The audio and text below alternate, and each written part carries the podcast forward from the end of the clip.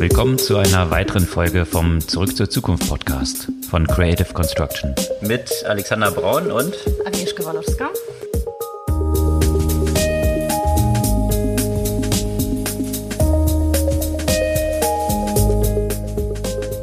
Was gab's Neues letzte Woche? Lauter spannende Themen. Ich musste bei der ersten Nachricht, die ich glaube ich in der letzten Woche gelesen habe, ganz schön lachen. Und zwar Facebook möchte sich jetzt rebranden. Das äh, wird sicherlich helfen gegen all die Probleme. Hm, es könnte zumindest bei einem Problem helfen. Wenn Sie verhindern wollen, dass Facebook zerschlagen wird und Sie nicht mehr Facebook heißen, dann können Sie auch nicht mehr als Facebook zerschlagen werden. Also vielleicht ist das zumindest naja, aber sonst rund um Facebook gab's ein Trommelfeuer von News. Da hatte man ja schon diese Prognosen nach dem Wall Street Journal und der Whistleblowerin. Jetzt sämtliche anderen Zeitungen sind dort unterwegs und da ein bisschen die Hintergründe zu, was da alles so hintersteckt. Ja, und nicht nur bei Facebook, wo du schon Stichpunkt Zerschlagung und Antitrust ja erwähnt hast, da hat ja auch Google paar Problemchen gerade. Allerdings, und zwar geht es dort um wirklich weitreichende Absprachen, die wettbewerbswidrig dort offensichtlich stattgefunden haben, bis zur Manipulation von Ad-Exchanges und auch ja fadenscheinigen Einführungen von bestimmten Regeln für die Suchalgorithmen, die der eigenen Werbung und den Einnahmen helfen sollen. Also von daher dort ein kleiner Deep Dive,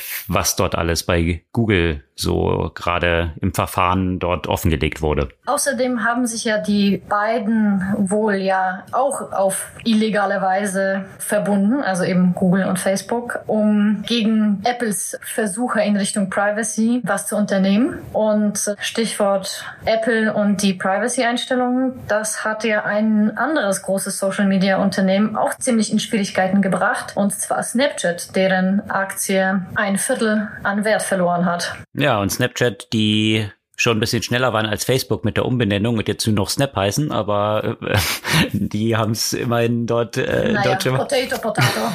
mal gucken, vielleicht heißt Facebook nachher nur noch Face oder so. ja? Oder schauen wir mal. Aber genau, die sind kräftig abgestraft worden und zwar maßgeblich als ein Resultat dieses App Transparency Trackings von Apple und dem Privacy Mode dort und noch einen anderen Grund und in den steigen wir nachher auch noch ein bisschen in der Tiefe ein. Aber es gibt ja ein Wundermittel, ein Heilmittel gegen all die bösen großen Tech-Konzerne. Make Social Media great again. Trump startet ein eigenes Social Network erstmal und dann soll noch ganz viel Großes kommen. Genau, nämlich die Trump Media and Technology Group. Natürlich nicht nur Media, sondern gleich den ganzen Technologiesektor möchte Trump auf den Kopf stellen und äh, das äh, erläutern wir auch noch so ein bisschen, was, was es damit so auf sich hat und warum er damit tatsächlich zum Milliardär werden könnte.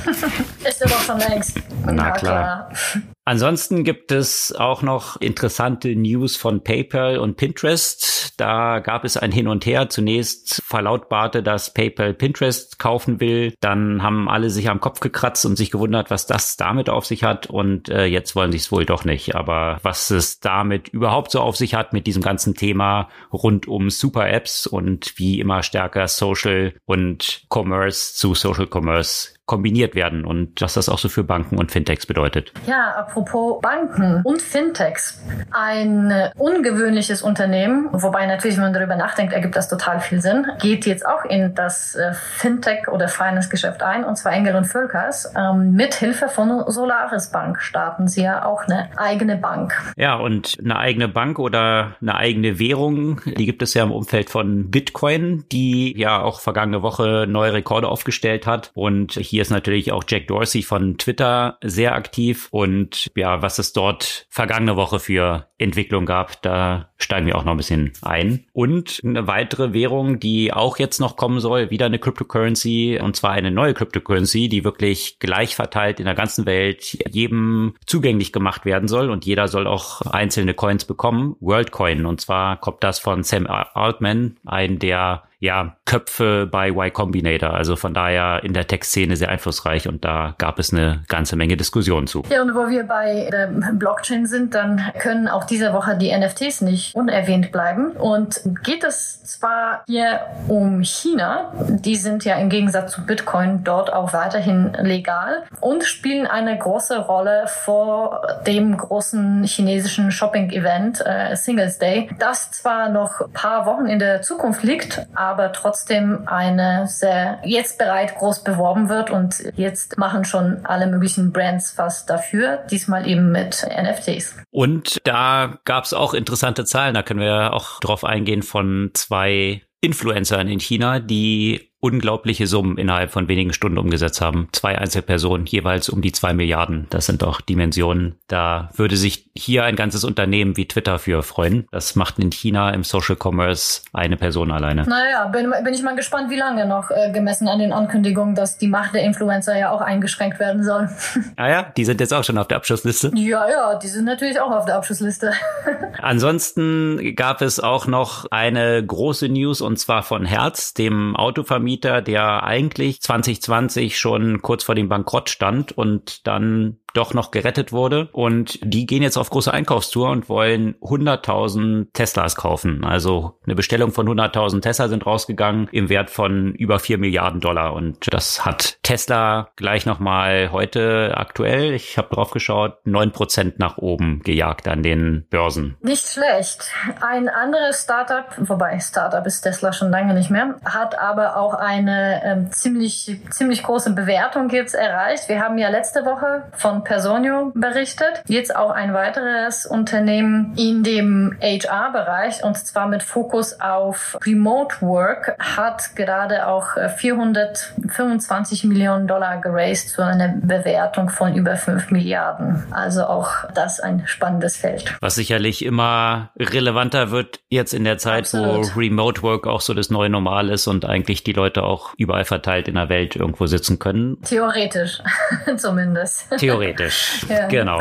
Bevor wir in die Themen im Detail jetzt aber einsteigen, nochmal kurz die Erinnerung. Ihr könnt unseren Podcast gerne abonnieren, einfach auf den Follow-Button klicken und auch gerne, wenn euch der Podcast gefallen hat, einfach ein paar Freunden schicken, für die das auch interessant sein könnte. Das haben schon eine ganze Reihe von euch gemacht und ja, die Abonnentenzahlen gehen fleißig nach oben und das hilft uns natürlich auch immer dabei, noch mehr Verbreitung zu finden. Also dafür auf jeden Fall schon mal vielen Dank. Ja, steigen wir in die Themen ein. Was ist bei Facebook los? Wie wird Facebook künftig künftig heißen? Nicht mehr Facebook oder was für ein Move ist dort geplant? Naja, wie das heißen soll, das ist noch nicht bekannt. Gibt es ja äh, sicherlich die eine oder andere Spekulation. Auf jeden Fall, ja, also ich meine, ganz ehrlich, so ungewöhnlich wäre, wäre der Move ja nicht. Viele Unternehmen benennen sich irgendwann mal um, wenn zu dem Kernprodukt ja auch noch weitere Brands dazukommen. Google hat sich ja auch vor einer Weile in Alphabet umgenannt. Oder ähm, vielmehr so eine Holding Company da drüber gesetzt, die Alphabet ja, heißt. Genau. Ne? Und Google gibt's natürlich als eine Brand da drin und so vermutet man, wird es wahrscheinlich dort auch dann. Ne? Ja, so wäre das vermutlich auch bei Facebook, weil bei Facebook ist ja auch mittlerweile ja WhatsApp, äh, Instagram und so weiter. Und äh,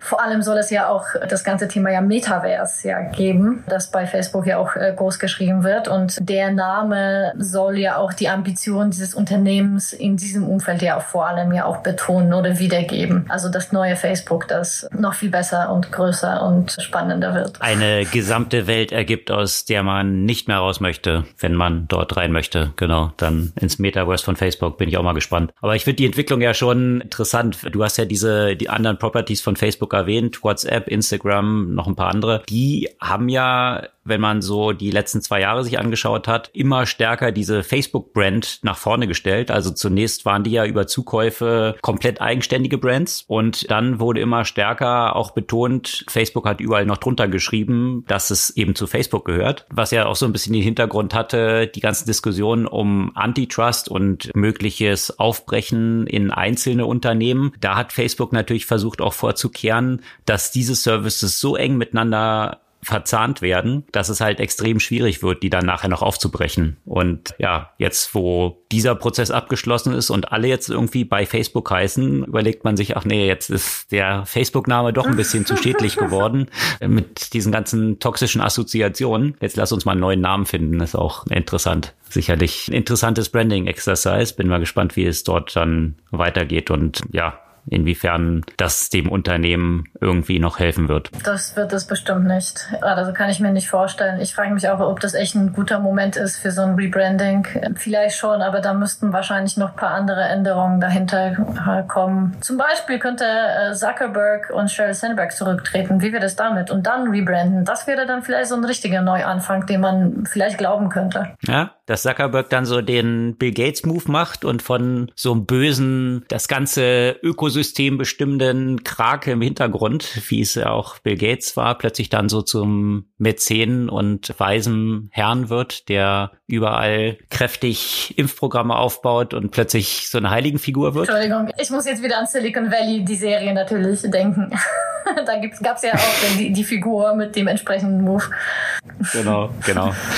Huli, Huli, genau. ne, wo der dann rausgeht und dann auf irgendwelche Meditationstrips fährt und, dann und so. so Ethik, große Ethikthemen ja auch vorantreibt und Digital Ethics Foundation und so weiter. Ja, die Serie ist einfach zu nah dran an der Realität. Also das ist äh, das äh, also für alle, die noch nicht gesehen haben, Silicon Valley von HBO, das ist definitiv eine der besten Serien, wenn man sich mal so ein bisschen noch mit dem Silicon Valley selbst und Tech und ja, allem, was dahinter steckt, so beschäftigen möchte. Und zwar in einer, ja, beschäftigen Anführungsstrichen, also in einer sehr amüsanten Weise mit vielen Personen, die tatsächlich dort auch im realen Leben vorkommen und manche, die sehr unschwer zu erkennen sind, um welche es sich handelt. Ja, aber ich bin, äh, bin gespannt. Also ob es die Sympathiepunkte, glaube ich, bei Mark Zuckerberg sind jetzt nicht so hoch bei den meisten Leuten. Nee. Also aus ganz unterschiedlichen Gründen. Ne? Also die rechten Lager, weil er ihre Fürsprecher irgendwie zensiert und alle anderen Lager, weil er sonst irgendwie alles kontrolliert und rechte Propaganda irgendwie auf dem Netzwerk zulässt. Also irgendwie, ich weiß nicht, ob es da noch irgendeinen Fürsprecher aktuell so gibt für Mark Zuckerberg. Schwierig wahrscheinlich. Ne? Naja, aber das müsste er dann wahrscheinlich selbst erkennen, weil so wie ich das verstanden habe, wie sein, ja, sein Involvement da gestrickt ist, äh, kann er eigentlich auch gar nicht gefeuert werden. Es sei denn, er feuert sich selbst. Ja, er hat ja noch die ganzen, also zumindest mit großer Mehrheit noch die Stimmrechte, was ja solche Gründer, die von Anfang an das rausverhandeln konnten, also eben schon so fest etabliert waren, jetzt in vielen dieser Tech-Companies gemacht haben. Das war ja bei Adam Newman und WeWork ähnlich. Dem musste man dann erst viele Milliarden zahlen, also letztendlich viele Milliarden, aber mit zwei Milliarden ist er dann rausgegangen dafür, dass er elf Milliarden verbrannt hat, weil eben Adam Newman auch entsprechend diese Stimmrechte hatte. Und das ist dann natürlich schwierig, so jemand rauszubekommen. Und bisher ist das ganze Board bei Facebook auch so besetzt, dass nicht wirklich irgendjemand ihm dort Paroli geboten hat bisher. Und jetzt mal schauen. Es gibt ja diese Woche wieder ein Trommelfeuer. Also ich meine, wir hatten ja schon mehrfach darüber berichtet. Das Wall Street Journal hat ja jetzt schon über Wochen eine Serie, die Facebook Files, wo von einer Whistleblowerin, die für Facebook gearbeitet hat, die tausende von Seiten und tausende von Präsentationen dort hat mitgehen lassen und jetzt entsprechend geleakt hat. Und das Ganze geht jetzt über das Wall Street Journal hinaus. Und da gab es ein Trommelfeuer von News, die fingen am Samstag schon an und heute, also jetzt hier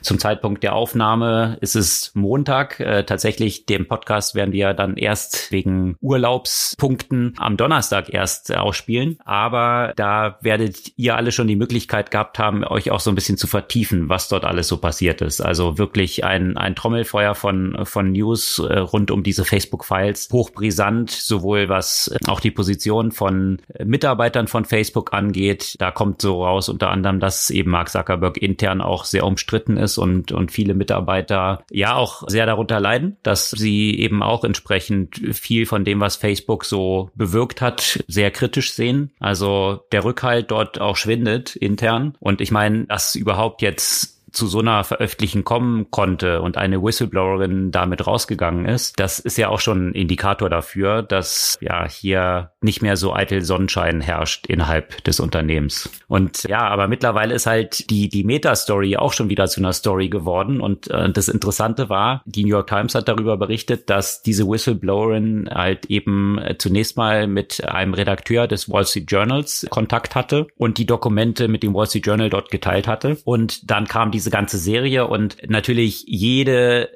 Mediaorganisationen, sämtliche Zeitungen, Fernsehen haben sich dann bei dieser Whistleblowerin gemeldet und wollten natürlich auch Interviews haben. Und sie hat das wirklich exzellent aus PR-Perspektive gespielt, weil sie dann halt entsprechend, sie hat auch ein ganzes PR-Team tatsächlich dann gehabt, was sie dort unterstützt hat. Die haben dann eine, ein Meeting abgehalten und dort konnten die sämten, also viele Medienunternehmen wurden dazu eingeladen, konnten daran teilnehmen. Und das war aber schon natürlich als das Wall Street Journal fleißig am Publizieren war. Und dort hat sie dann gesagt, dass die Files oder viele Files, die jetzt vom Wall Street Journal noch nicht beleuchtet wurden, dass sie auch den anderen Medienunternehmen zugänglich gemacht würden, unter der Prämisse, dass ein bestimmtes Embargo, also dass es erst am Montag, also den heutigen Montag, wo wir es aufnehmen, veröffentlicht werden darf. Also da war so eine zwei Wochen Frist dann dazwischen. Und das Wall Street Journal war total überrascht davon, dass jetzt plötzlich andere das Zugang haben sollten. Die sind auch nicht mehr bis zum Ende in diesem Call drin geblieben, weil sie ein bisschen empört rausgegangen sind. Und jetzt hat natürlich so ein Wettbewerb zwischen all diesen von der New York Times über Verge, über NBC, also you name it, bis zur Süddeutschen Zeitung dort eingesetzt. Wer veröffentlicht jetzt welche Sachen daraus und halten sich auch alle an dieses Embargo, weil natürlich, ja, wenn jetzt alle gleichzeitig dann was veröffentlichen am Montag, dann nimmt es natürlich von jeder einzelnen Publikation wieder was weg. Und naja, dann hat tatsächlich das Wall Street Journal hat dann am Samstag, jetzt am Wochenende schon was veröffentlicht, weil sie gesagt haben, das sind ja jetzt Dokumente gewesen, die auch in ihren Vor her schon zugänglichen Files drin waren. Also brauchen sie nicht dran halten. Und dann hat die New York Times gesagt, na gut, wenn die sich nicht dran halten, halten wir uns auch nicht dran. Und jetzt ist die ganze Sache so ein bisschen kollabiert. Auf jeden Fall heute aber nochmal wirklich ein, ein Sturm von Artikeln, ich glaube wirklich in sämtlichen Medien. Und äh, da kommt Facebook natürlich sehr schlecht bei weg und ist in einem riesen Trommelfeuer, was, was sie kaum, ja, kaum eindämmen können. Also da hat er auch schon Nick Clegg, der jetzt für die PR bei Facebook ja zuständig ist, schon am Wochenende gewarnt, dass dort wahrscheinlich eine Reihe von Publikationen leider kommen werden, die Facebook in ein schlechtes Licht stellen werden. Ich frage mich auch wirklich, in welchem Reality Distortion Field die bis dahin in Facebook gelebt haben, zu denken, dass sowas niemals rauskommen wird.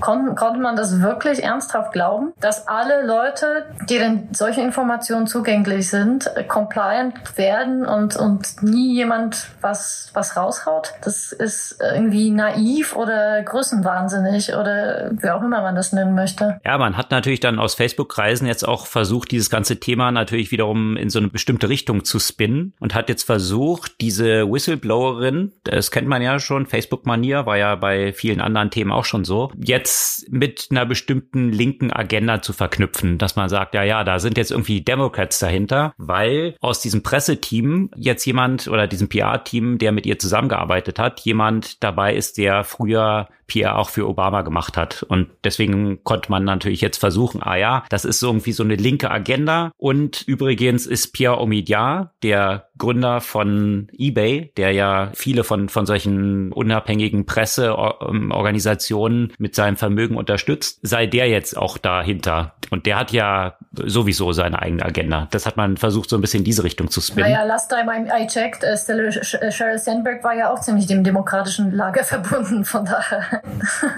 Naja, aber man hat ja auch bei den vergangenen Veröffentlichungen gemerkt, dass es eigentlich nicht so eine Rolle spielt. Also da hat man ja auch dann versucht, das Thema jetzt äh, so irgendwie Antisemitismus festzumachen, ja, dass es äh, wegen Sheryl Sandberg und Mark Zuckerberg, dass das dann irgendwie deswegen so gespielt worden sei, was auch äh, ziemlich lächerlich war, weil es ging da ja auch um George Soros, der auch jüdisch ist und also von daher es sind halt, man versucht sich da offensichtlich an so viele Strohhalme wie möglich zu klammern, um, um irgendwie irgendwie andere zu diskreditieren und das hat damals auch schon nicht so gut geklappt und hier auch nicht. Das war, das Interessante war dann, die Whistleblowerin hat gesagt, nee, nee, keine Sorge, ich bin jetzt irgendwie finanziell gar nicht an, von irgendwas abhängig. Äh, sie meinte, sie hat ziemlich früh Krypto gekauft und von daher ist sie da eh finanziell unabhängig unterwegs und braucht da keine Unterstützung von irgendeinem bestimmten Lager. Naja, also sicherlich noch eine Sache, die ja nicht nur den, die Medienwelt noch eine Weile beschäftigen wird, sondern es gibt jetzt auch erste Dispositionen, wo gesagt wird, dass Mark Zuckerberg jetzt vor Gericht aussagen werden müssen wird. Bisher war das ja nur vor dem Kongress der Fall, dass er dort Rede und Antwort stehen musste. Und es hat halt juristisch dann schon ganz andere Auswirkungen. Wenn er jetzt vor Gericht Aussage zum Beispiel zu dem Cambridge Analytica Skandal dort machen muss, dann sind die Konsequenzen Konsequenzen für Falschaussagen und ungenaue Aussagen halt viel schwerwiegende, als die vor dem Kongress der Fall sind. Und ja, das hatte man damals ja mit einer Zahlung von diesen fünf Milliarden, die Facebook dann quasi aus der Portokasse gezahlt hat, versucht zu verhindern. Und äh, diese Disposition jetzt eben aber auf Gerichtswege scheint jetzt auch anzustehen. Und ich denke mal, diese ganzen Veröffentlichungen werden das nur noch beschleunigen und sicherlich nicht einfacher machen für das Unternehmen. Nee,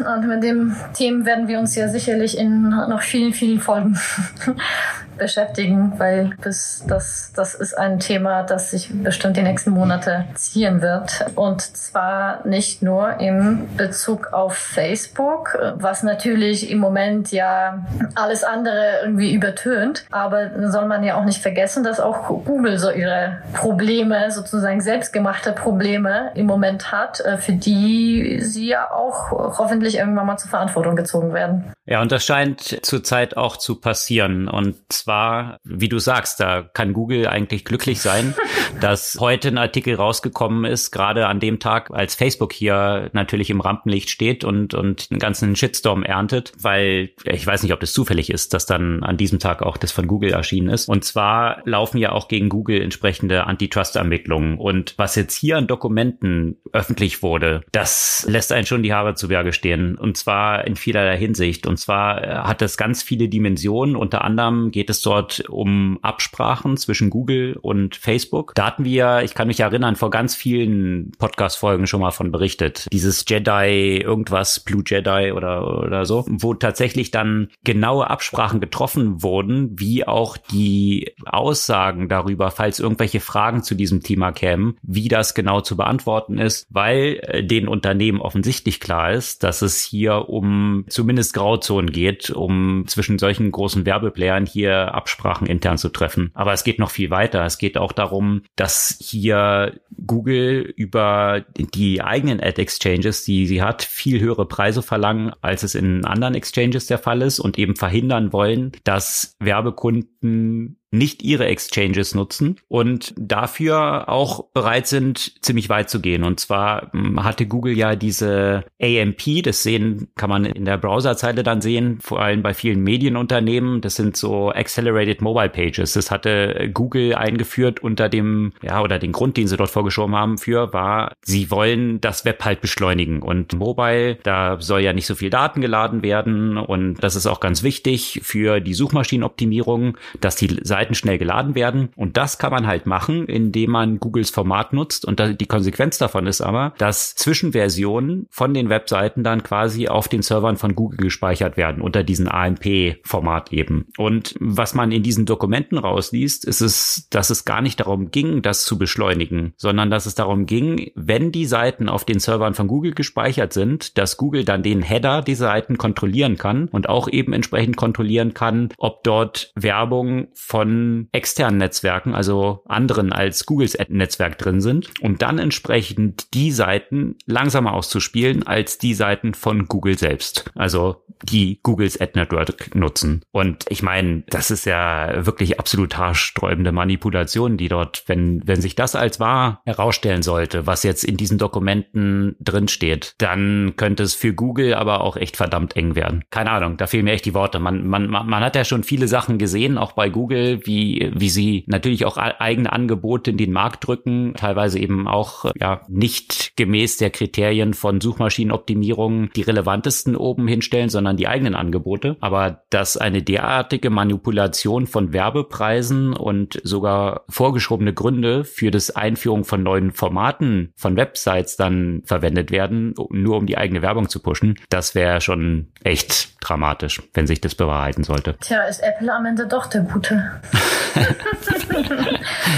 Ja, es ist schon faszinierend zu sehen. Ne? Also äh, von, von Amazon haben wir letzte Woche berichtet mit der Bevorzugung von, von eigenen Produkten und, und so weiter. Also ja, es gibt wahrscheinlich auch einen Grund, weswegen Google dieses Don't be evil aus ihrem Motto rausgestrichen haben, weil das, was sich hier so abspielt, ich weiß nicht, ob du auch diese Netflix-Serie, diese aktuelle Billion-Dollar-Code, die die gesehen hast? Ich habe die noch nicht gesehen. Ich habe mir die markiert tatsächlich. Ja. Mhm. Ist cool, ist cool. Okay. Also wo es eben darum geht, witzigerweise um ein Berliner Unternehmen, eines der ganz frühen, mit Anfang der 90er Jahre, ganz frühen Phase des Internet überhaupt. Und Google soll von denen dann quasi, ja, die Navigation, also Google Earth quasi geklaut haben und darüber dreht sich diese Serie. Also hatte ich bisher auch noch gar nicht auf dem Radar, dass es da mal ein Verfahren gab von diesem Berliner Unternehmen gegen Google. Aber ja, das nur nebenbei, sicherlich eine Empfehlung, diese Serie zu schauen, ist ganz cool. Aber das, was dort jetzt eben auf juristischer Ebene auch so rauskommt. Ich bin mal gespannt, wie es da wirklich für diese Big Techs weitergeht. Das wird sicherlich nicht ihre Verhandlungspositionen verbessern, was jetzt diese ganzen Antitrust-Themen angeht. Absolut, ja. Und das mit, mit Apple war jetzt natürlich nur so ein bisschen mit Augenzwinkern, weil die sind natürlich auch irgendwo in der Rechnung. Und wie, wie man dann immer so sieht, wie, wie, wie die Allianzen auch zwischen den Big Tech sich ja bilden. Auch da gibt's nämlich ja auch ein Verfahren bezüglich der Zusammenarbeit oder den Absprachen zwischen Google und Facebook, um die Apples Versuche zu, äh, zu unterminieren, die größeren Privatsphären-Einstellungen einzuführen, die sie natürlich ja auch nicht nur aus Liebe an die Menschen machen, sondern die haben natürlich auch ihre entsprechenden Interessen dahinter und haben mit diesen Maßnahmen ja auch dazu beigetragen, ja, dass, dass das auch Konsequenzen für das Ökosystem hat oder für viele andere Unternehmen. Und am schwersten ersten kann man wahrscheinlich sagen, dass äh, Snap oder Snapchat ja betroffen wurde, wo deren Wert eben aus diesen Gründen ein, ein Viertel verloren hat. Das ist schon, das ist eine schon sehr große Konsequenz. Apples Privacy-Veränderungen sind ja nur ein Teil der Rechnung. Ein anderes Problem, was die ja, herstellenden äh, Big Techs ja auch haben und indirekt ja auch die, die auf deren Ökosystemen dann aufbauen, sind die Supply Chain Probleme. Problematiken, die es im Moment gibt, die wir ja auch in den letzten Wochen ja auch immer wieder angesprochen, die haben wohl ja auch einen großen Einfluss auch auf das Businessmodell oder auf die Umsätze von, von Snapchat, äh, auch weil deren Werbekunden ja auch wegfallen, ja, weil wenn Produkte nicht geliefert werden können, dann wird für die auch nicht geworben. Und das ist ja der zweite Teil der Rechnung, die im Moment bei Snapchat nicht aufgeht. Ja, absolut. Und das hat dann natürlich auch gleich diese Konsequenzen gezeigt, die nach der Bekanntgabe dieser enttäuschenden Zahlen von Snap oder vielmehr auch des enttäuschenden Ausblicks, dass sie halt gesagt haben, diese Einführung von Apples App Transparency Tracking hat sie schon sehr stark getroffen, stärker als sie erwartet hätten. Das hat sich dann natürlich sofort auf das ganze Werbeökosystem ausgewirkt. Also an dem Tag, wo eben Snap dann 25 Prozent verloren hat, ist Alphabet, äh, Facebook, Twitter, Pinterest äh, sind alle um drei bis fünf Prozent gefallen als Reaktion darauf. Also nur durch diese Bekanntgabe von den Quartalen Quartalszahlen von Snap ist gesamthaft ein Marketwert von 142 Milliarden Börsenkapitalisierung eliminiert worden. Ja, also das zeigt so ein bisschen den Impact, den Apple dort hat mit dieser Transparency Tracking und natürlich aber auch dieser zweite Punkt, den du genannt hast, diese Lieferengpässe. Und da bin ich nochmal gespannt. Es kommen jetzt auch demnächst die Quartalszahlen von Shopify zum Beispiel. Und das könnte die ja auch, und Amazon bin ich dann auch gespannt, ja. Also ob man dort das schon sieht. Ich denke, bei Amazon ist halt so, Amazon hat ja, ja ein sehr breit aufgestelltes, auch eigenes Produktsortiment, aber jetzt gerade so jemand wie Shopify, die ja doch viele kleinere Händler dann auch auf ihrer Plattform haben, die es wahrscheinlich schwerer haben werden, jetzt so priorisiert in den Lieferungen behandelt zu werden, könnte ich mir denken, dass das hier auch schwer sein wird bei den Quartalsergebnissen und das durchaus auch zu einer Enttäuschung führen könnte. Also als Konsequenz davon, ja. Also was man halt auch schon sieht, wenn die Leute halt nicht mehr werben, weil sie keine Produkte haben, dann können sie auch nicht mehr verkaufen. Ja? Und äh, das ist halt so der ganze Rattenschwanz, der dort damit zusammenhängt. Und das, wo Leute Geld haben, um zu konsumieren. Ja, genau. Konsum ist durch die Decke. Alle wollen kaufen, wie blöd. Die ganzen Stimulus-Checks ausgeben, die nicht bei Robinhood gelandet sind. Und naja, das werden spannende Weihnachten. So viel steht fest. Mal gucken, ob es da leer unterm Weihnachtsbaum bleibt bei vielen Leuten. Wäre so im Sinne der Nachhaltigkeit auch nicht schlecht, mal was zu schenken, was ja nicht materiell ist, oder? Ja, würde ich durchaus befürworten. Das Problem ist bloß, die ganzen Containerschiffe stehen ja alle schon da in Los Angeles, können bloß nicht entladen werden. Also ob tatsächlich dann, naja, pflanze ich dann in den, in den Lieferketten fort. Die Produktion wird ja in einzelnen Ländern auch schon eingestellt, also in China, obwohl die Nachfrage, also das, das ist halt das Verrückte. Die Nachfrage ist extrem hoch, aber dann fehlen überall in der Wertschöpfungskette jetzt auch Rohstoffe zum Beispiel, ja, so dass die Produktion nicht weiter ge äh, gefahren werden kann, weil die Zulieferung wiederum von diesen Roh Rohstoffen nicht möglich ist und so weiter. Ich weiß von meinem Bruder, der hat einen Verlag, der kriegt auch jetzt seine Bücher nicht, die in China gedruckt werden. Die können zum Teil gar nicht gedruckt werden, weil irgendwie Aluminium fehlt, was wiederum für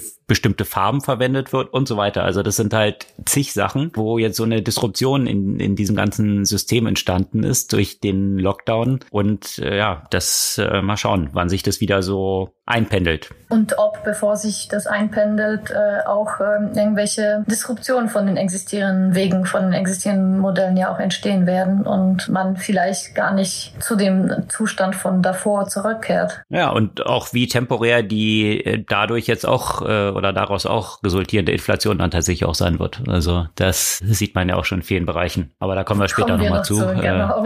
Im im Krypto- und Bitcoin-Corner. Absolut. Aber um nochmal bei dem Thema Social Media zu bleiben. Das war ja so, die Nachricht kam, glaube ich, oder zumindest in meinem Lesevorgang direkt nach dem Facebook-Rebranding. Da habe ich mich ja quasi zweimal in zehn Minuten verschluckt, äh, als ich dann eben von Truth Social gelesen habe und Trumps neuen Vorstoß in den sozialen Medien, wo das schon mit seinem Blog so wunderbar geklappt hat. Bin ich mal gespannt, wie jetzt mit seinem ersten unabhängigen Social Network sein wird wird, mit der er ja mindestens die ganzen großen sozialen Medien ja disrupten möchte und äh, im Nachhinein noch das ganze Ökosystem drumherum, wenn ich das richtig verstanden habe. Also soll ein riesen Plattform-Player werden. Ja, Trump trägt ja das Wort Truth schon in seinem Namen. Das ist ja, ist ja offensichtlich und ja, deswegen mit Truth Social ist es natürlich ein sehr passender Titel, der, den er da gefunden hat. Zumindest für die Leute, die das dann halt glauben, dass sie endlich mal die Wahrheit und nicht durch Liberal Bias gefärbte Mainstream-Medien gefärbte Sachen nur geliefert bekommen. Der Tyrannei von Big Tech-Unternehmen will er die Stirn bieten, hat er gesagt. Genau. Und auch Fox, ja. Fox ist ja auch nicht mehr, ähm, also die, die sind ja jetzt auch nicht mehr so richtig unterwegs. Und von daher hatte man dann, äh, also das verlinken wir auch gerne mal, das muss man sich wirklich mal anschauen, dieses, dieses Slide-Deck dazu, zu Truth Social oder vielmehr Truth Social ist nur dieser eine Part davon. Das Ganze soll heißen die Trump Media und Technology Group. Ja, also es hört bei Media nämlich nicht auf. Wie du schon gesagt hast, geht es auch bis zu Technology. Und da sieht man am Anfang, wollen sie eben natürlich Facebook und Fox auch disrupten und Twitter und diesen ganzen Kram der zensiert und ja, dann ein soziales Netzwerk schaffen, was vollkommen ohne Zensur ist. Da bin ich mal gespannt. Wenn es bei Facebook schon mit Zensur so gut funktioniert, was man dort dann für ein Cesspool haben wird von Leugnungen und Holocaust-Leugnungen und weiß ich was, bin ich auch mal gespannt, wie er dann damit umgehen wird, wenn er doch so ein großer Freund Israels ist zum Beispiel, weil das sind wahrscheinlich auch die Leute, die dann dort auch ziemlich schnell aktiv sein werden. Also wird sicherlich ein angenehmes Umfeld werden auf dieser Plattform. Und wie wird das dann eigentlich sein mit, äh, darf da die Lügenpresse, die ihn kritisiert, auch drauf sein oder wie ist das? Ja, das bin ich, äh, bin ich gespannt, ja, wie das dann eigentlich ist. Also guter Punkt. Die werden dann zensiert. Nein, nein, nein die, äh, mal schauen. Also auf jeden Fall ist das so das Erste, was er ihn adressieren möchte und im nächsten Schritt damit, wenn er dann die ganzen Medien gewonnen hat und Facebook und Twitter alle pleite sind und auch Fox und man endlich die wahren News bekommt. Dann geht es natürlich darum, auch die Big Techs dort hinter zu entmachten. Und das ist so der Ausblick, den man in diesem Slide Deck dann sieht. Da steht dann einfach nur dieser Part jetzt so Technology Group und darunter stehen dann so AWS, also Amazon's Web Services, aber auch Azure von Microsoft und auch Stripe. Ja, also ich habe mich so ein bisschen gewundert. Das ist jetzt so einfach mal so eine random Zusammenstellung von den am wertvollsten Unternehmen in dem jeweiligen Space, die auch dann alle das disrupten will. Bin ich mal gespannt, wie er das so anstellt. Aber das sind auf jeden Fall die Aspirationen. Stehen natürlich auch überhaupt keine Zahlen drin in diesem Deck, sondern einfach nur halt ein paar Bubbles und wer alles disrupted werden soll, wie das genau ablaufen soll und was so irgendwelche Umsatzprojektionen sind. Ich glaube, mit solchen Petitessen muss sich Trump nicht abgeben, sondern das wird schon klappen. Und ja, und dementsprechend, das soll jetzt als ein Spec an die Börse gehen, die ganze Nummer. Und also das, ja, aber tatsächlich diese diese Holding Company, also diese, diese Pipe dahinter, die diesen Spec dann macht, die ist tatsächlich jetzt um 1650 Prozent schon gestiegen seit diesem Announcement. Also wir haben da irgendwie den nächsten Meme-Stock gefunden, äh, der jetzt hier hochgejazzt wird und, aber keine Ahnung, ich kann mir durchaus vorstellen, ich meine, diese, die ganze, dieser ganze Medienbereich, Trump hat ja Fox dort auch sehr geholfen und eigentlich auch sämtlichen Medienunternehmen, auch wenn sie es halt nicht gern zugeben, hat er ja für viel Einschaltquote gesorgt und damit für den Verkauf von Werbung. Also von daher, die Medien, die auch Trump kritisieren, haben seinen Erfolg ja maßgeblich mit befeuert auch. Und von daher kann ich mir schon vorstellen, dass dieser Teil dieses Trump Media Imperiums und, und dort ein endlich mal freies Netzwerk für die Kommunikation und den Austausch dort zu gründen, kann ich mir schon vorstellen, dass es durchaus Erfolg haben könnte. Also in einer bestimmten Audience. Ich frage mich bloß, ja, welche Brands dann dort Werbung schalten oder ob das irgendwie dann halt so ein ja Premium Content Thema wird, wo ich irgendwie Gebühren dann für verlange, um dort mit dabei sein zu dürfen als User. Keine Ahnung. Solche Details konnte man jetzt ja aus diesem Deck nicht rauslesen. Aber auf jeden Fall hat es nicht geschadet. Die ist jetzt schon wie gesagt, nach diesem Anstieg mit über 8 Milliarden bewertet und der Anteil von Trump sind dort 58 Prozent. Das heißt, sein Anteil wäre jetzt schon 4,8 Milliarden. Also von daher wird das zumindest damit jetzt endlich mal schaffen, Milliardär zu werden, so wie es aussieht. Herzlichen Glückwunsch. Um das Social Media Thema so ein bisschen abzuschließen ja. und den Übergang zu den Finance-Themen zu schaffen. Da gab es ja auch mal eine, eine interessante Mesalliance, die sich angekündigt hat und am Ende tatsächlich nicht stattgefunden hat. Ja, und zwar eine von PayPal und Pinterest. Da haben viele Experten hier sich am Kopf gekratzt und gefragt, was soll das eigentlich? Also, wenn man sich die Historie so ein bisschen anschaut, wo PayPal herkommt. PayPal gehört ja mal zu eBay. Also eBay, das war so ein Unternehmen, wo man so Sachen, Sachen verkaufen konnte. Ich glaube, unsere Audience ist noch alt genug, um das zu wissen, weißt du. Gerade noch so. Also früher war es echt, früher war es echt mal ein großes Unternehmen, ja, das Web 1.0 richtig disrupted hat. Seitdem ist nicht mehr so viel passiert und irgendwann wurde PayPal daraus abgespalten, weil eBay das eigentlich so ein bisschen ausgebremst hat. Und PayPal ist ja sehr erfolgreich unterwegs und die haben sich jetzt überlegt, wäre doch mal cool, wenn wir so ein Medienunternehmen oder sowas ähnliches wie eBay eigentlich, wenn man genau ist, aber im Neu quasi dazu kaufen und zwar Pinterest. Und ja, das, ja, also so ein Reverse Merger dann irgendwie ins Gleiche wieder. Naja, und da haben sich dann aber viele gewundert, was das soll genau. Was ist jetzt der Mehrwert für die beiden Unternehmen? Also könnte man jetzt sagen, klar, Pinterest ist halt sehr stark zentriert um auch Produkte, die Leute in ihre Favoritenlisten legen. Also von daher ist der Weg von dort zum Kauf wahrscheinlich nicht so weit. Also dieses ganze Social Commerce Thema, da ist Pinterest sicherlich, das häufig sehr produktzentriert ist, ziemlich nah dran, auch an der Monetarisierung von direkten Commerce, der dort stattfinden könnte. Und wenn dort PayPal dann besonders prominent integriert ist, könnte das dann vielleicht ein Win-Win darstellen. Aber man fragt sich dann schon so ein bisschen, also wer dieser Win-Win nicht auch ohne die Akquisition dann zu erreichen und wäre dann tatsächlich für beide Unternehmen so viel Mehrwert damit verbunden? Man weiß es nicht. Also auf jeden Fall wurde das jetzt auch, nachdem PayPal dann zwei Tage hintereinander jeweils sechs bis sieben Prozent an Marktwert verloren hat. Der ganze Markt hat es auch nicht so richtig verstanden, was PayPal damit will. Wurde jetzt geklärt, dass hier keine Akquisition geplant ist und das kam heute raus und die PayPal-Aktie ist gleich mal um sieben Prozent nach oben geschossen wieder. Also von daher scheinen alle ganz happy darüber zu sein, dass das jetzt wahrscheinlich doch nicht stattfinden wird. Aber ich meine, letztendlich dahinter steht halt dieses ganze Thema von Super-Apps, was ja immer wieder diskutiert wird. Ne? Also nach dem Vorbild von China, eine Super-App zu kreieren, wo ich eben alles drüber mache. Und die Logik dahinter liegt ja schon auf der Hand. Dann kann ich natürlich wesentlich mehr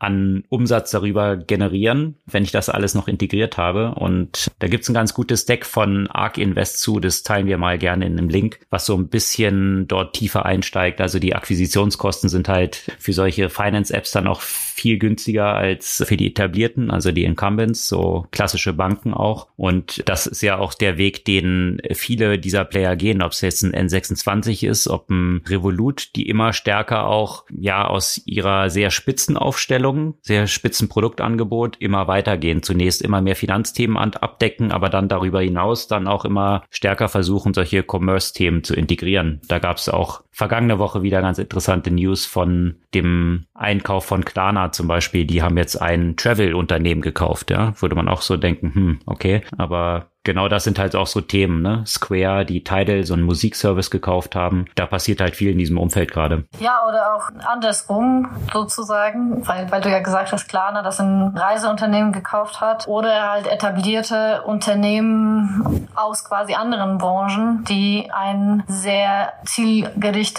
Bankangebot dann wiederum schaffen, wie jetzt Engel und Völkers, die in Zusammenarbeit mit der Solaris Bank oder auf, auf Basis auf der Solaris von der Solaris Bank ein Bankangebot für Immobilieneigentümer äh, schaffen wollen. Ja, also ein entsprechendes Konto, das sich an die Bedürfnisse genau dieser Zielgruppe ausrichtet. Und da treffen wieder die Aspekte, die du jetzt äh, genannt hast, ne? ganz, ganz klar adressierbare Zielgruppe, wo, wodurch auch eventuell auch einfacher ist, die, die entsprechenden Kunden zu generieren, weil man ganz konkretes Problem von diesen Kunden, eben ganz konkreten Kunden oder und Kunden äh, löst und auf der anderen Seite ähm, ja ein Add-on zu dem bestehenden Geschäft von, von Engel und Völkers und äh, potenziell sozusagen auch so einmaligen Kunden, die sie dann durch den Immobilienkauf hatten, zu Dauerkunden zum Beispiel zu, zu machen. Ja, und das ist durchaus interessant. Ich meine, Engel und Völkers, die sind ja vor ein paar Monaten war das, glaube ich, erst eine Mehrheit an ein Private Equity Unternehmen verkauft worden, äh, mit dem Ziel, diesen einen der größten Makler hier in Deutschland, den zu digitalisieren. Und von daher kommt es wahrscheinlich jetzt auch nicht ganz zufällig, dieser Schritt, dass hier die Digitalisierung für Sie natürlich auch damit verbunden ist, zu schauen, wie sieht denn tatsächlich so eine User Journey aus, wenn ich eine Immobilie kaufen will oder verkaufen will, habe ich natürlich mit vielen Finanzthemen drumherum zu tun. Warum kann ich das nicht gebündelt aus einer Hand eigentlich abbilden? Und im Umkehrschluss vielleicht Leute, die ein Bankkonto haben, also man kann dann eben bei Engel Völkers ein Bankkonto haben, wo man sogar ein Prozent Zinsen drauf bekommt. Unterschied dazu zu den meisten Banken, wo man jetzt bald einen halben Prozent zahlen muss für Guthaben über 50.000. Hier kriegt man sogar noch was dafür. Dann natürlich wahrscheinlich für diese Kunden dann auch so der erste ist, den man dann kontaktiert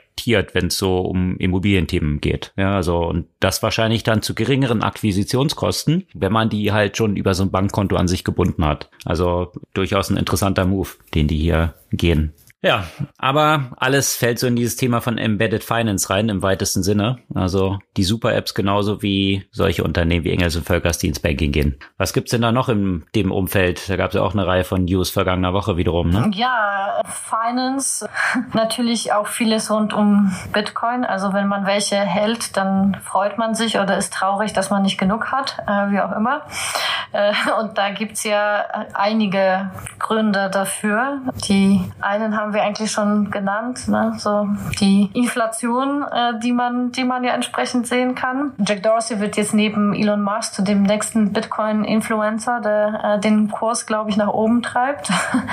äh, was hat er nochmal genau getwittert, getwittert, Alex? Na, er hat vergangene Woche getwittert oder vor ein paar Tagen getwittert, Hyperinflation is coming und also Hyperinflation und das hat natürlich für extrem viel Coverage gesorgt und auch extrem viel Aufruhr, weil die einen gesagt haben, ja, ja, klar, das macht er jetzt nur, um sein Square-Krypto-Thema äh, irgendwie zu hypen. Andere haben dann wiederum eben auch gesagt, dass es sehr, sehr unverantwortlich ist, jetzt hier so eine Panik zu Inflation zu schaffen. Aber andersrum könnte man natürlich auch sagen, naja, vielleicht ist es auch nicht ganz so unverantwortlich, wenn ja doch ein paar Leute sich darüber Gedanken machen, was vielleicht die Implikationen auch davon sein könnten, wenn Billionen an neuem Geld gedruckt werden. Also ja, und vielleicht nicht ohne Grund Bitcoin und Börsen und Immobilien so durch die Decke gehen. Ja, absolut. Und um bei Jack Dorsey zu bleiben, die wollen auch ein neues Mining-System ermöglichen, das wohl, also A,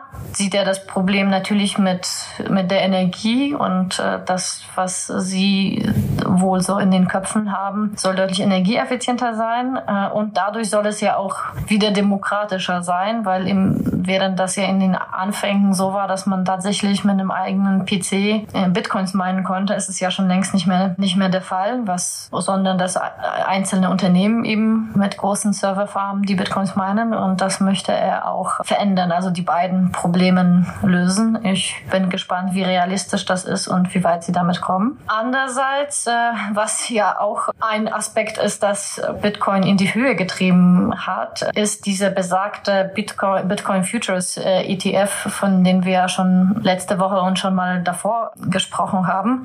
Der erfreut sich einer äh, großen Popularität, muss man sagen, und hat schon eine Milliarde in Assets under Management und hat den besten ETF-Start überhaupt äh, hingelegt. Also auch die, die aus irgendwelchen Gründen nicht direkt die Bitcoins äh, kaufen können oder wollen, treiben den Preis jetzt ordentlich äh, über den äh, ETF nach oben.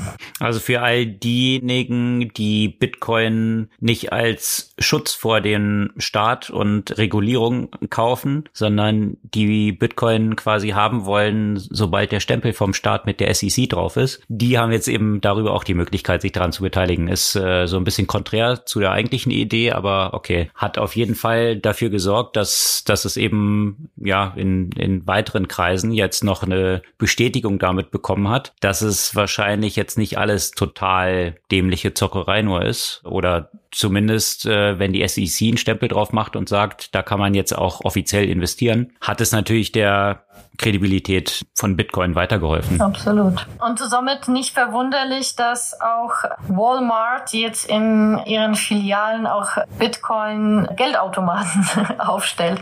Haben jetzt so die ersten, den ersten Trial mit, äh, mit 200. Der Plan ist äh, aber auch äh, tatsächlich 8000 von den Bitcoin Geldautomaten aufzustellen. Das ich eigentlich finde, irgendwie ist es eine absurde Idee, aber ja, warum nicht? Die, die Dinge stehen ja auch schon in, in einigen Stellen. In Berlin habe ich den ja auch schon gesehen. Hm. Also nicht von Walmart natürlich. Ja, steckt man dann die Kreditkarte rein oder seine Euros und dann kommt da, dann kriegt man die Bitcoin entsprechend so ein, so ein Beleg, dass dann Bitcoin damit gekauft wurden. Wahrscheinlich mit einer sehr hohen Gebühr. So war das früher zumindest. Ja, keine Ahnung, ehrlich gesagt. Oder ist es nicht umgekehrt, dass du deine, dass du de deine Bitcoins direkt in Cash auszahlen kannst? Echt? Nee, ich dachte es eigentlich umgekehrt, dass du, also würde ich jetzt auch relevanter, ich meine. Verstehe ich beides nicht, aber.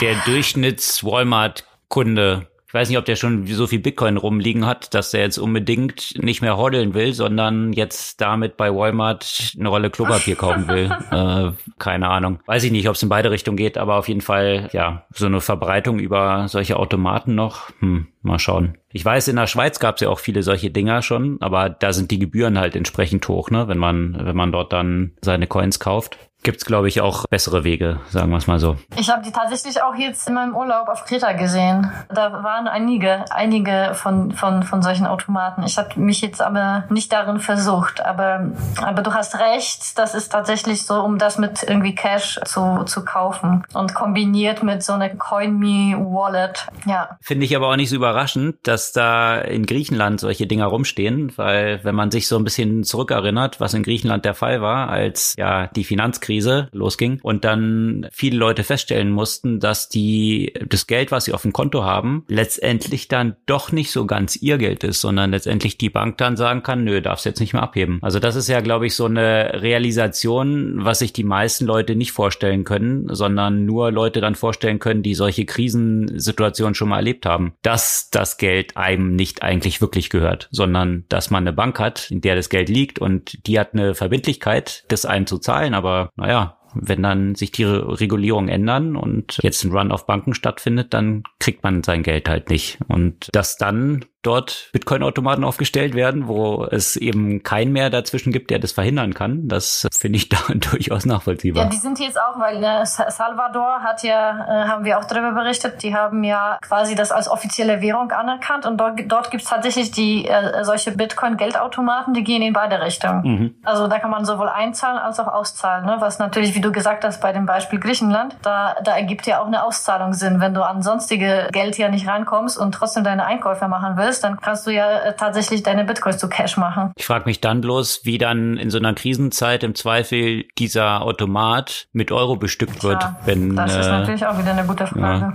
Ja, wird dann wird dann auch nicht mehr aufgefüllt. Mhm. Also könnte man diesen Zwischenschritt gleich weglassen und sich eine Non-Custodial Wallet holen und dann direkt darüber bezahlen. Ich glaube, das äh, weil, weil das schon so überall anerkannt wird. naja, an immer mehr Stellen. Also ich bin bin gespannt. Das wäre natürlich der der nächste Weg. Ich meine und und das sieht man ja halt in, in solcher Integration, sowohl bei PayPal als auch bei Square, dass man halt in, in diesen Zahlungs-App die Möglichkeiten jetzt ja schon integriert hat, mit Bitcoin auch entsprechend Transfers auszuführen. Also ich denke, das ist wahrscheinlich der ja für die Massenverbreitung zugänglich und sinnvollste Weg. Da kann man sich eigentlich diese Automaten sparen. Aber okay, so ein, eine Krücke auf dem Weg dorthin. Aber apropos Massenzugänglichkeit, da soll es ja auch doch einen neuen Coin geben, der ganz demokratisch für alle da sein soll. Ja, das Bitcoin natürlich auch von der Idee, aber es stellt sich natürlich die Frage, wenn man sich mal anschaut, wie gebündelt die Bitcoins so sind. Also da gibt's einige wenige Whales, die halt einen Großteil tatsächlich Milliardenvermögen haben an Bitcoin und der ganz, ganz große Teil hat nur Bruchteile eines Bitcoins. Und von daher ist halt dort natürlich auch so ein bisschen die Frage, die jetzt so in vielen dieser Kreise diskutiert werden, führt Bitcoin dann tatsächlich zu einer gerechteren Welt, nur weil jetzt zentrale Bankensysteme dort nicht mehr so involviert sind? Oder hat man letztendlich dort noch eine stärkere Konzentration von Reichtum? Und das ist äh, natürlich jetzt so eine Frage, da hat sich unter anderem auch Sam Altman, einer der führenden Köpfe von Y Combinator, also Y Combinator ja einer der einflussreichsten Seed-Investoren, hinter ganz vielen Unicorns stecken die. Das hat er sich auch gedacht und hat WorldCoin ins Leben gerufen. Und die Idee von WorldCoin ist, das ist auch wiederum eine Kryptowährung, die auf Ethereum aber basiert. Und da soll jeder Mensch auf der Welt Coins als Startkapital bekommen. Und um sicherzustellen, dass tatsächlich auch die Personen identifiziert sind, sonst könnte jeder hingehen und sich immer wieder neue Coins holen, haben die eine eigene Hardware entwickelt und diese Hardware äh, macht einen Scan von dem Gesicht und äh, speichert das dann kryptografisch ab und mappt, ohne dass, das soll halt irgendwie ganz privacy-konform sein, also das Bild wird jetzt nicht wirklich gespeichert, sondern Hash, der dann wiederum identifizieren kann, ob die Person schon mal da war. Nur darüber soll dann die Auszahlung dieser Coins stattfinden. Und da gab es jetzt natürlich viele Diskussionen drumherum, inwieweit das tatsächlich privacy-konform ist und das nicht hier eigentlich das nächste 1984 irgendwie so darstellt, was dort jetzt betrieben wird. Tja, bin ich mal gespannt. Ja, und äh, wir sind so ein bisschen äh, schon fortgeschritten, aber das Thema finde ich halt sehr spannend. Äh, die Details kann man sich natürlich durchlesen in dem äh, Link, den wir, äh, den wir entsprechend in Podcast Notes beilegen. Aber das Thema NFTs, das im Moment überall eine große Rolle spielt, wird viel damit experimentiert. Alle möglichen äh, Branchen setzen drauf. Wir hatten ja auch schon Fußball, Kunst und so weiter. Aber auch die Brands aus dem, ja, sagen wir mal, luxuriöseren Umfeld. Und interessanterweise gehen die Dinge im Moment total in China durch die Decke. In China findet am, glaube ich, 11. November der Singles Day statt. Das ist ja quasi der Tag, an dem geshoppt wird, was das Zeug hält. Ähm, und ich weiß gar nicht mal, was für horrende Summen dort, dort umgesetzt werden. Auf jeden Fall wird jetzt natürlich schon dafür geworben und das auch mit NFTs. Und äh, da sehr stark darauf setzt die Brand Burberry, die ja den meisten wahrscheinlich äh, bekannt ist. Allen britischen Hooligans zumindest. ja, vermutlich auch. Ich ähm, bin da so in dem Umfeld nicht so in Details drin, aber den Namen habe ich schon mal gehört. ähm, und auch mal gesehen. Auf jeden Fall gehen ja solche NFT-digitale Maskottchen mit eben Burberry-Schals äh, oder Emblems quasi an den Markt. Die, die kann man sich dort entsprechend kaufen. Warum auch immer Menschen das machen, die tun es aber und die Dinge werden halt sofort ausverkauft. äh, und äh, dann im nächsten Schritt werden ja die physischen Güter, die man dann auch tatsächlich kauft, mit so einem NFT dann ja auch äh, verbunden, was natürlich ja auch aus der Perspektive interessant ist, dass es so ein gewisser Echtheitszertifikat dann ja auch in die Zukunft gerade für solche Brands, die natürlich sehr häufig kopiert werden sein kann, wenn man das braucht. Aber wer bin ich, um darüber zu entscheiden, wer was will und braucht? Ja, und da schaffen wir auch wieder den Zirkelschluss zum Anfang mit Facebook und dem Metaverse, weil da, da gibt es tatsächlich in diesem ganzen Fashion-Bereich schon recht viel, was dort passiert. Auch Sneakers, die ja auch solche Sammelprodukte sind, dass halt auch solche virtuellen Sneakers kreiert werden, die man als NFT kauft, teilweise dann mit den echten Schuhen dahinter, die man noch geliefert bekommt, aber dann kann man diese Schuhe natürlich auch in der virtuellen Welt eben tragen und hat dann das Echtheitszertifikat, dass es tatsächlich die Limited Edition von irgendeinem bestimmten Schuh sind. Also, so man über alle realen und virtuellen Welten hinweg diese Repräsentanz dieser Brand oder dieses äh, Status entsprechend hat. Also schon faszinierende Entwicklung, wo natürlich die Luxusindustrie ganz besonders gut draufpasst, äh, wo ja der Wert des Produkts selbst ja nur ein Bruchteil dessen ist, was eigentlich dafür gezahlt wird und, und ja, der ideelle Wert das Entscheidende ist. Bisschen mehr als ideeller Wert, aber ja, wobei äh, Herz hatte eigentlich im vergangenen Jahr fast nur noch einen ideellen Wert. Einer der sicherlich bekanntesten Brands im Autovermietungsbereich, die standen ja kurz vor dem Bankrott durch Corona. Davor waren sie auch schon ein bisschen Schieflage, aber spätestens dann waren sie kurz vorm Aufgeben und sind jetzt aber dann mit mehreren Finanzinvestoren, die nochmal vier Milliarden reingesteckt haben im März diesen Jahres, sind jetzt wieder unterwegs. Also nochmal die Pleite abgewendet und haben heute wiederum bekannt gegeben, dass sie 100.000 Tesla kaufen. Und zwar wollen sie Herz komplett auf elektrisch umstellen und dementsprechend hier eine Riesenkauforder bei Tesla aufgegeben. Also das ist wohlgemerkt ein Volumen von über vier Milliarden, die sie jetzt hier als einen Auftrag an Tesla gegeben haben. Wenn man das mal so ein bisschen in Relation setzt, 2020 hat Tesla 500.000 Autos verkauft. In diesem Jahr streben sie so um eine Million an. Ja, also da sind 100.000 Autos, 10 Prozent schon substanziell. Das hatten sie wahrscheinlich wahrscheinlich letztes Jahr gar nicht liefern können. Ja, mal gucken, ob sie es dieses Jahr liefern können. Also ja. ja wenn es in Berlin hier losgeht mit Grünheide, endlich, ja, da laufen ja noch die letzten oder letzten, da laufen noch ziemlich viele Diskussionen juristischer Natur. Aber drücken wir mal die Daumen, dass es dann endlich losgeht. Dann äh, müssen sie da auf, mit Vollgas produzieren. Ja, also ein Riesenauftrag und das hat natürlich gleich dazu geführt, dass Tesla die Aktie aktuell um neun Prozent heute nach oben ist. Und naja, wir hatten ja letzte Woche berichtet, dass Elon Musk so reich ist wie Warren Warren Buffett und Bill Gates zusammen. Ja, dann können wir da nochmal die 10, 10 oder 15 Prozent, die es allein in der vergangenen Woche schon wieder nach oben gegen drauflegen.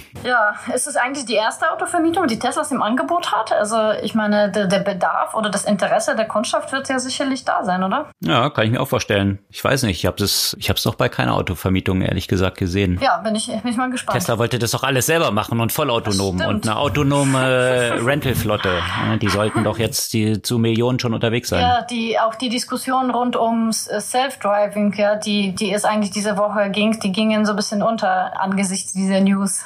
da hatten sie Glück gehabt. Mhm. ja, und zum Abschluss noch auch ein weiteres Unternehmen, das auch sehr in der Bewertung stieg. Natürlich nicht vergleichbar mit äh, Tesla, aber auch, ja, zeigt äh, sozusagen, wo es im Moment hingeht in Personalmanagement. Wir haben ja schon letzte oder vorletzte Woche über Personio berichtet, ein Startup aus Deutschland, das auch ein, ein Unicorn Unicorn ist. Das ist hier äh, ein Startup aus Silicon Valley. Deal habe ich ehrlich gesagt vorher noch überhaupt nicht gehört. Mit Doppel-E, ne? Also nicht mit EA, genau, sondern D-E-E-L der über 400 äh, Millionen jetzt geraced hat, so eine äh, Bewertung von, von 5,5 Milliarden und deren Fokus ist es, eben das ganze Thema Remote Work zu organisieren für die Unternehmen und zwar äh, vom Hiring über äh, Payroll, äh, über die ganzen Themen rund um ja, Compliance, die jetzt nicht ganz so einfach sind, wenn die Menschen von überall her arbeiten. Also sicherlich ein Unternehmen oder ein, eine Dienstleistung, die im Moment benötigt wird. Die haben ja auch äh, die ganzen Who is Who der Silicon Valley, unter anderem äh, Coinbase und äh, Shopify. Gut, auch wenn Shopify nicht genau gesehen Silicon Valley ist, aber egal. Auf jeden Fall aus diesem Umfeld haben sie ja eine ganze Menge. Genau, aus diesem, aus diesem Umfeld haben sie eine ganze Menge Kunden und äh, ja, aber diese Bewertung hat mich da trotzdem ganz schön überrascht, muss ich sagen. Ja, ist faszinierend, was für ein Riesengeschäft es geworden ist, wenn du eben so über unterschiedlichste Kontinente und ganz viele Länder verteilt bist, alle mit ihren eigenen Regularien. Das ist natürlich schon eine hohe Komplexität und das ist das, was Deal versucht abzunehmen, dass du dort eben compliant bist mit dem Onboarding deiner Mitarbeiter, allen rechtlichen Vorschriften, die dort so existieren, steuerlich und so weiter. Also das ist halt alles so, ja, One-Click-Solution, so dass du dir darüber keine Gedanken mehr machen musst und dass im Hintergrund eigentlich alles abläuft. Also interessant, diese Komplexität dann eben für die Kunden dort zu eliminieren. Ja, ähm, sicherlich ein Thema, was natürlich auch jetzt sehr gut in diese Zeit passt mit Remote Work, genauso wie auch jetzt der tatsächlich stattgefundene Börsengang von WeWork. Das noch zum Abschluss, die jetzt ja tatsächlich über die Hintertür doch noch es an die Börse geschafft haben. Natürlich weit von der Bewertung entfernt, die damals erzielt werden sollte. Ich glaube, jetzt sind sie für 8 Milliarden oder so an die Börse gegangen. Damals waren es ja fast so 50 Milliarden geplant. Aber damit ist das Thema dann auch abgeschlossen bei WeWork und die profitieren sicherlich jetzt auch von diesem stärkere Remote und verteilten Offices. Also ich kann mir schon vorstellen, dass das Modell auf so einer kleineren Basis tatsächlich auch funktionieren kann. Was gab es sonst noch? Gab es eine Buchempfehlung diese Woche? Ja, klar. Ich war im Urlaub und konnte lesen. Oh, dann ein paar Bücher. nee, äh, das äh, Buch, was ich da gelesen habe, war nicht ganz so einfach. Da musste ich mich schon ein bisschen vertiefen. Stichwort Komplexität. Das Buch heißt Soccermatics, Mathematical Adventures in the Beautiful Game. Da bedanke ich mich sehr herzlich bei Markus Mündecker, der mir das Buch geschenkt hat. Markus ist übrigens ein, ein super, super schlauer Kopf in allem, was um das Thema Analytics geht. Also wenn jemand von euch, die uns zuhören, mal so jemanden braucht, äh, der ist auf jeden Fall sehr, sehr gut zu empfehlen. Auf jeden und Fall. er hat mir eben dieses wunderbare Buch geschenkt und ich muss sagen, ich werde jetzt jedes Fußballspiel ganz mit ganz anderen Augen sehen. ja. Naja. ja, also ich habe ja sehr viel darüber gelernt, also eben eben Aufstellungen und äh, und Strategien und wie große Rolle in all den Aspekten tatsächlich äh, Mathematik spielt und auch vieles über Fußball gelernt, auch nur so historisch, was ich ja auch noch so gar nicht wusste, aber vor allem über Mathematik. Also ist quasi das Moneyball, aber für Fußball. Quasi Genau. lässt sich das so beschreiben? Ja, so ein bisschen, aber der sagt halt, Fußball ist einfach äh, zu komplex für Moneyball. Äh, dass man Fußball auch wirklich äh, nicht mit Baseball gleichsetzen kann, weil bei Baseball einfach die individuellen Leistungen viel größere Rolle spielen und viel besser sich berechnen lassen, während man bei äh, Fußball ja, ja letztendlich eine, eine Multiplikation hat durch die Existenz von eben elf Spielern. Und auch ein paar interessante Wettstrategien, die er ja für sich durchgetestet hat. Also falls jemand Fußballwetten interessieren, auch das ist auch Teil des Buches. Also Strategie auf der einen Seite, auf der anderen Seite das äh, Fanverhalten, aber auch eben das Wetten und äh, wie man Wetten dann vielleicht doch ein Stückchen vorhersehbar machen kann oder für sich funktionieren kann. Da muss man sich aber schon sehr tief auch in das Mathematische dann ja auch vertiefen. Hm, mal schauen, ob mir auf diesem Wege Fußball doch noch zugänglich wird. Äh, weiß ich nicht. Aber äh, wenn jemand sich für Fußball interessiert und nicht sofort beim Wort Mathematik einschläft, äh, dann sollte man das auf jeden Fall sich einnehmen. Aber so ein bisschen muss man auch äh, immer wieder grübeln und nachdenken, vor allem wenn man jetzt nicht Leistungskurs Mathe und so weiter in der Schule hatte. Naja, die Bücher, die man speedreaden kann, lohnen sich ja auch nicht gelesen zu werden. Also von daher sicherlich dann eine Empfehlung. Der Titel ist nochmal? Soccermatics. Mathematical Adventures in the Beautiful Game von David Sump, der übrigens auch Professor für Mathematik ist. Das also die Buchempfehlung dieser Woche. Sämtliche Artikel, über die wir heute gesprochen haben, verlinken wir natürlich wie immer wie gehabt auf unserer Podcast-Blog-Seite und auch in den Shownotes unseres Podcasts. Und wenn ihr bis hierhin den Podcast gehört habt, dann hinterlasst uns doch gerne eine kurze Bewertung. Das hilft uns immer sehr weiter und natürlich auch das Feedback ist hochwillkommen, um zu wissen, was euch gefällt, was euch nicht gefällt und was noch so Themen sind, die euch auch interessieren würden. In diesem Sinne freuen wir uns, wenn ihr auch kommende Woche wieder mit dabei seid. Bis dann.